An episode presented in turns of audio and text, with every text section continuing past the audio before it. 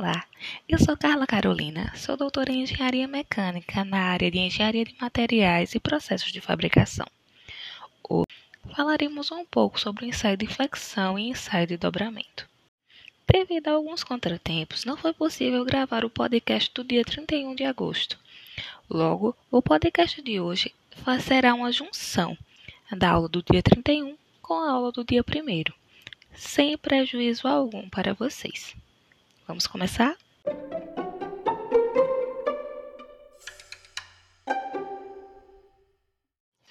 Os assuntos abordados serão o que é flexão, definição do ensaio de flexão, uma visão geral do assunto, os tipos de ensaio, corpos de prova e aparatos utilizados, as principais propriedades obtidas, como ocorre a fratura faremos uma análise das diferenças entre ensaio de flexão e dobramento, a definição do ensaio de dobramento, os métodos de dobramento e, por fim, uma análise sobre o ensaio de dobramento em corpos de prova soldados. O formato dessa aula é similar ao formato que nós tivemos para o aprendizado sobre o ensaio de torção, pelos mesmos motivos, da base de resistência dos materiais que vocês ainda estão em construção. Então vamos começar pela definição do que é flexão. Então define-se flexão como uma solicitação que provoca ou tende a provocar curvas na peça. O esforço solicitante responsável por este comportamento é chamado de momento fletor, podendo ou não ser acompanhado de esforço cortante e força normal. A flexão está entre os principais tipos de tensão estudadas.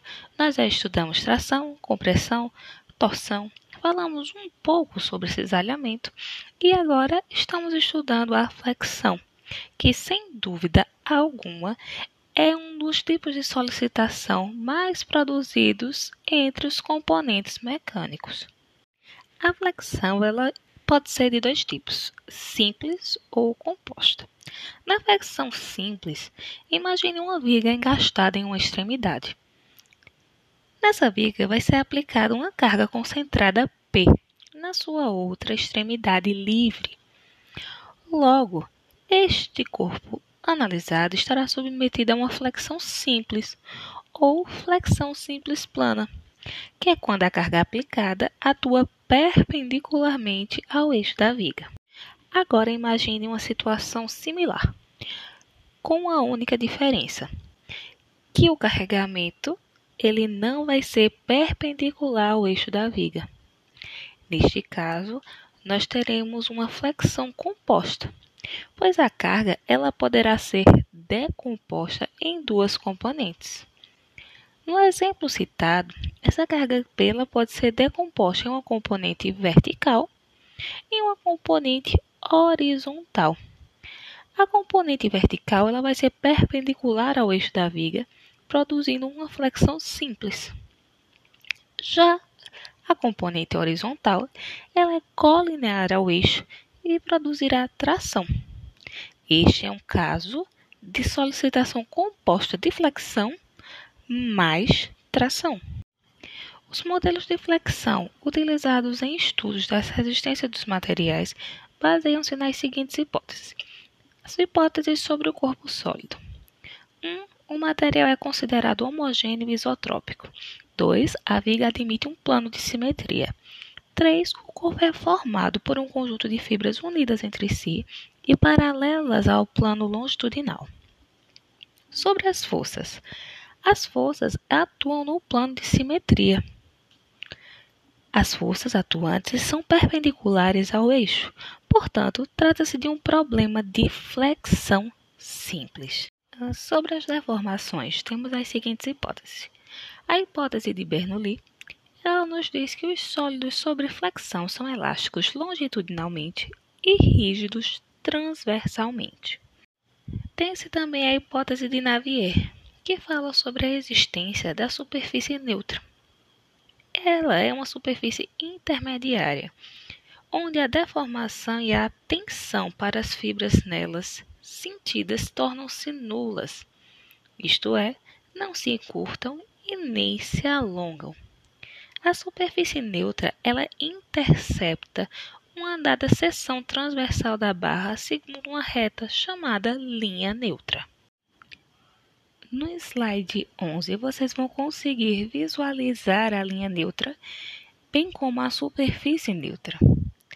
É possível verificar que ela é um marco de divisão entre uma região que está sofrendo tração e outra que está sofrendo compressão. Os esforços de tração e compressão aumentam à medida que se afastam da superfície neutra, atingindo sua intensidade máxima nas fibras mais distantes a ela. A deformação longitudinal varia linearmente de zero no eixo neutro. A lei de Hooke também se aplica em casos de flexão e se aplica quando o material é homogêneo. Dessa forma, temos que a tensão de flexão varia linearmente numa dada seção transversal de uma viga, passando por zero na linha neutra. As fórmulas de flexão para equilíbrio estático vocês poderão encontrar nos slides 14, 15 e 16. Lembrando que é apenas um resumo. Para aprofundamento, vocês podem consultar o livro de resistência dos materiais do Beatty Johnson. Lembrando de novo que aqui na disciplina de ensaios mecânicos vocês serão apresentados a esses esforços e terão apenas uma visão geral. O aprofundamento será na disciplina de resistência dos materiais. No slide 15 é possível verificar duas figuras. A figura superior é a variação da deformação normal, uma vista lateral. Na figura inferior, nós teremos a variação da tensão de flexão, a vista lateral tanto a deformação quanto a tensão normal, ela atinge o seu ponto máximo, o seu ápice, na extremidade da viga. Do ponto de vista dos ensaios mecânicos, o ponto onde a tensão máxima é atingida é importante por quê? Porque aí é exatamente o local onde a gente espera que a falha ocorra. Entretanto, no projeto de um elemento estrutural ou algum componente de máquina, nós não trabalhamos com essa tensão máxima. Por uma questão de segurança, a gente vai considerar que a carga limite do material ela seja maior que o carregamento que ele irá suportar em condições normais de utilização. Este carregamento menor é chamado de admissível de trabalho ou de projeto. Quando se aplica a carga admissível, apenas uma parte da capacidade do material está sendo solicitada. A outra parte ela é reservada para garantir ao material condições de utilização segura. A tensão admissível é a tensão ideal de trabalho para os materiais nas circunstâncias apresentadas. Geralmente, esta tensão deverá ser mantida na região de deformação elástica do material. Entretanto, pode existir situações em que a tensão admissível pode sim estar na região plástica do material. Nessas situações, essa região ela foi escolhida visando a redução do peso de construção, como acontece nas construções de aviões, foguetes e mísseis. A tensão admissível ela pode ter duas definições, se for material frágil ou dúctil caso de material dúctil, a tensão admissível é a tensão de escoamento dividido por um coeficiente de segurança. No caso de materiais frágeis, ela é a tensão de ruptura dividido por um coeficiente de segurança. E o que seria esse coeficiente de segurança? Pode se chamar coeficiente de segurança ou fator de segurança. Ele é um número, ele é admissional, porém é sempre maior que 1, a fim de evitar maiores possibilidades de falha. Esse coeficiente de segurança ele é utilizado no dimensionamento dos elementos de construção, visando assegurar o equilíbrio entre a qualidade da construção e seu custo. A fixação do coeficiente de segurança é feita nas normas de cálculo e muitas vezes pelo próprio projetista, baseada em experiências e de acordo com seu critério. A determinação desse coeficiente visa alguns fatores, como o material a ser aplicado, o tipo de carregamento, a frequência de carregamento, ambiente de atuação, grau de importância do membro projetado, as especificações para coeficiente de segurança de diversos tipos de materiais e para diferentes tipos de carregamento em vários tipos de estrutura são dadas por normas técnicas. A gente tem alguns exemplos. Eu gostaria que vocês, por curiosidade, pesquisassem qual o coeficiente de segurança utilizado em elevadores e aviões. Aqui nós estamos falando dessa tensão admissível e de coeficiente de segurança no estudo de flexão. Contudo, no estudo de qualquer esforço mecânico, esse coeficiente de segurança e essa tensão admissível, ela é estudada também. Aqui eu estou reforçando até para vocês entenderem como é que funciona. Observem que para definir tensão admissível é necessário que tenham conhecimento sobre a tensão de escoamento ou a tensão de ruptura. Isso só é feito com base em ensaios experimentais. O ensaio de flexão ele consiste na aplicação de uma carga crescente em determinado ponto da barra geometricamente padronizada. Essa carga ela parte de um valor inicial igual a zero e aumenta lentamente até a ruptura do corpo de prova. Esse ensaio ele é aplicado geralmente em materiais frágeis como cerâmicos e metais duros, pois ele fornece dados quantitativos da deformação desses materiais. Em materiais frágeis, as principais propriedades mecânicas observadas são a tensão e a flecha de ruptura. Essas flechas, elas são muito pequenas. Consequentemente, para a determinação da tensão de flexão, utilizamos a carga que provoca a fratura do corpo de prova. A maior vantagem desse ensaio sobre o ensaio de tração é a sua simplicidade de fabricação do corpo de prova, que pode ter a seção reta, circular ou quadrada. Nos materiais dúcteis, estes ensaios não são utilizados, mas existem duas variantes, que são o ensaio de dobramento e o ensaio de tenacidade à fratura. Este último ensaio nós veremos em aulas posteriores. Os aparatos utilizados no ensaio de flexão e dobramento são basicamente os mesmos. Para começar, a máquina utilizada, que é a máquina universal de ensaios, a mesma utilizada no ensaio de compressão, tração e agora de flexão. Utilizam-se dois roletes, com diâmetros determinados em função do corpo de prova, que funcionam como apoios afastados entre si a uma distância pré-estabelecida. Também se utiliza um cutelo semicilíndrico, ajustado à parte superior da máquina de ensaios. Esse cutelo é o que irá aplicar a carga principal no corpo de prova. Os principais resultados dos ensaios são módulo de ruptura na flexão, módulo de elasticidade, módulo de resiliência e módulo de tenacidade. Os resultados fornecidos podem variar com a temperatura, com a velocidade de aplicação de carga, os defeitos superficiais e principalmente com a geometria da seção transversal da amostra.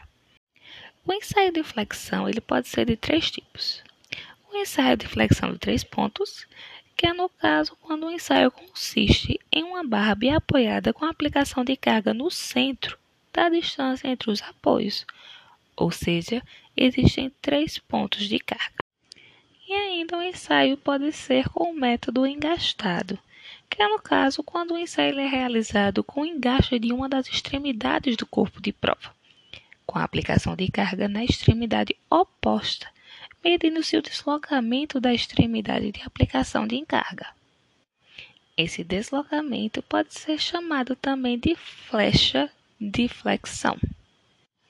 Independente do tipo de ensaio, a curva resposta obtida ela depende fortemente da geometria da seção transversal do corpo de prova. Por que isso acontece? Deixo essa pergunta para vocês e novamente a resposta vocês irão encontrar na resistência dos materiais. As fórmulas que estão nos slides são para que vocês verifiquem que realmente existe uma análise matemática dessas propriedades. nós não trabalharemos com elas, devido a ainda algumas informações que vocês ainda vão adquirir futuramente em outras disciplinas. No ensaio de flexão, se o material for frágil, o corpo se romperá. Já se o material for dúctil, ele não vai haver fratura e a falha será por escoamento. Via de regra, esse ensaio de flexão ele é utilizado na sua grande maioria em materiais frágeis, mas existem algumas situações em que ele também pode ser utilizado em materiais dúcteis. Então, nesse caso, geralmente se padroniza um percentual de deformação. Um exemplo, os polímeros. Caso se atinja 5% de deformação ou o material frature, aí é considerado uma condição de falha. O ensaio de dobramento, ele é uma extensão do ensaio de flexão. Existem algumas definições que falam que o ensaio de flexão a carga é aplicada até a deformação elástica. Quando essa carga é continuamente aplicada até a região plástica, se trata de um ensaio de dobramento. Em via de regra, essa definição até pode ser aplicada, porque o ensaio de dobramento ele consiste em dobrar um corpo de prova de eixo retilíneo de seção circular, maciça ou tubular, retangular ou quadrada, assentada em pontos afastados a uma distância especificada, de acordo com o tamanho do corpo de prova, por meio de um cutelo, que aplica uma carga perpendicular ao eixo do corpo de prova, até que seja atingido um ângulo desejado. O valor da carga, na maioria das vezes, não importa tanto. O que importa realmente é o ângulo que determina a severidade do ensaio e que geralmente é de 90, 120 ou 180. Ao se atingir esse ângulo especificado, classifica-se a olho nu a zona tracionada, que não deve apresentar trincas, fissuras ou fendas. Caso contrário, o material não terá passado no ensaio. Então, observem que esse ensaio ele é meramente qualitativo.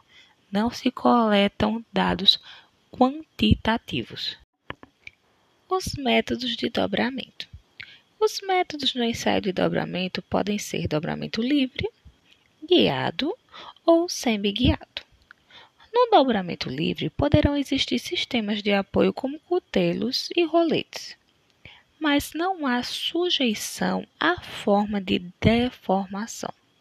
Os apoios com comportamentos de roletes não introduzem restrição à deformação. O ensaio ele vai iniciar com a aplicação da carga lateral através do cutelo. A partir deste ponto, a deformação é introduzida pela aproximação forçada das extremidades do corpo de prova. No método guiado, temos um sistema de cutelo e matriz que vai forçar o corpo de prova a se deformar dentro de um espaço e forma pré-estabelecido. Estes dispositivos podem ser do tipo de sistema de enrolamento em torno possuindo um cutelo fixo, onde neste caso uma das extremidades do corpo de prova é engastada. Em algumas referências bibliográficas encontram-se o sistema de enrolamento referenciado como dobramento semiguiado. Nesse tipo de dobramento, as superfícies de contato entre o corpo e o equipamento devem ser lubrificadas para redução do atrito. No dobramento semiguiado, há uma restrição parcial à forma final do corpo de prova. Nesse tipo de ensaio, encontramos várias modalidades de carregamento do corpo de prova, dependendo da finalidade do ensaio. Nos slides 37 e 38, vocês poderão verificar algumas dessas modalidades. Ainda falando dos métodos de dobramento, temos os métodos de dobramento em superfícies que foram soldadas. Nós teremos o dobramento de raiz, dobramento de face e dobramento de lateral, que são posições para o ensaio de dobramento em peças soldadas. No slide 40, vocês podem verificar o ensaio de dobramento de face. É possível verificar uma solda que foi fraturada e a outra que não foi fraturada nem possui algum outro tipo de fissura, trinca ou algum defeito e foi aprovada. Essa figura vocês podem encontrar no artigo que está nas referências no material didático que está no cigarro. Analisando a realização do ensaio de dobramento em corpos de prova soldados, é possível verificar que esse ensaio ele geralmente analisa a qualidade da solda. Então, ele geralmente é utilizado para qualificação de profissionais, de soldadores e para avaliação de processos de solda. Na avaliação da qualidade da solda, costuma-se medir o alongamento da face da solda. Verifiquem essa fórmula do alongamento no slide 41. O resultado ele vai servir para determinar se a solda é apropriada ou não para uma determinada aplicação. Então, observe que além dos parâmetros qualitativos, é possível obter este parâmetro quantitativo, que é justamente o alongamento da face da solda. Espero que ao final desse podcast tenha ficado clara a importância do ensaio de flexão e dobramento, bem como as propriedades possíveis de serem obtidas nesses ensaios e as suas aplicações. Esses ensaios são ensaios complementares. Tchau, tchau.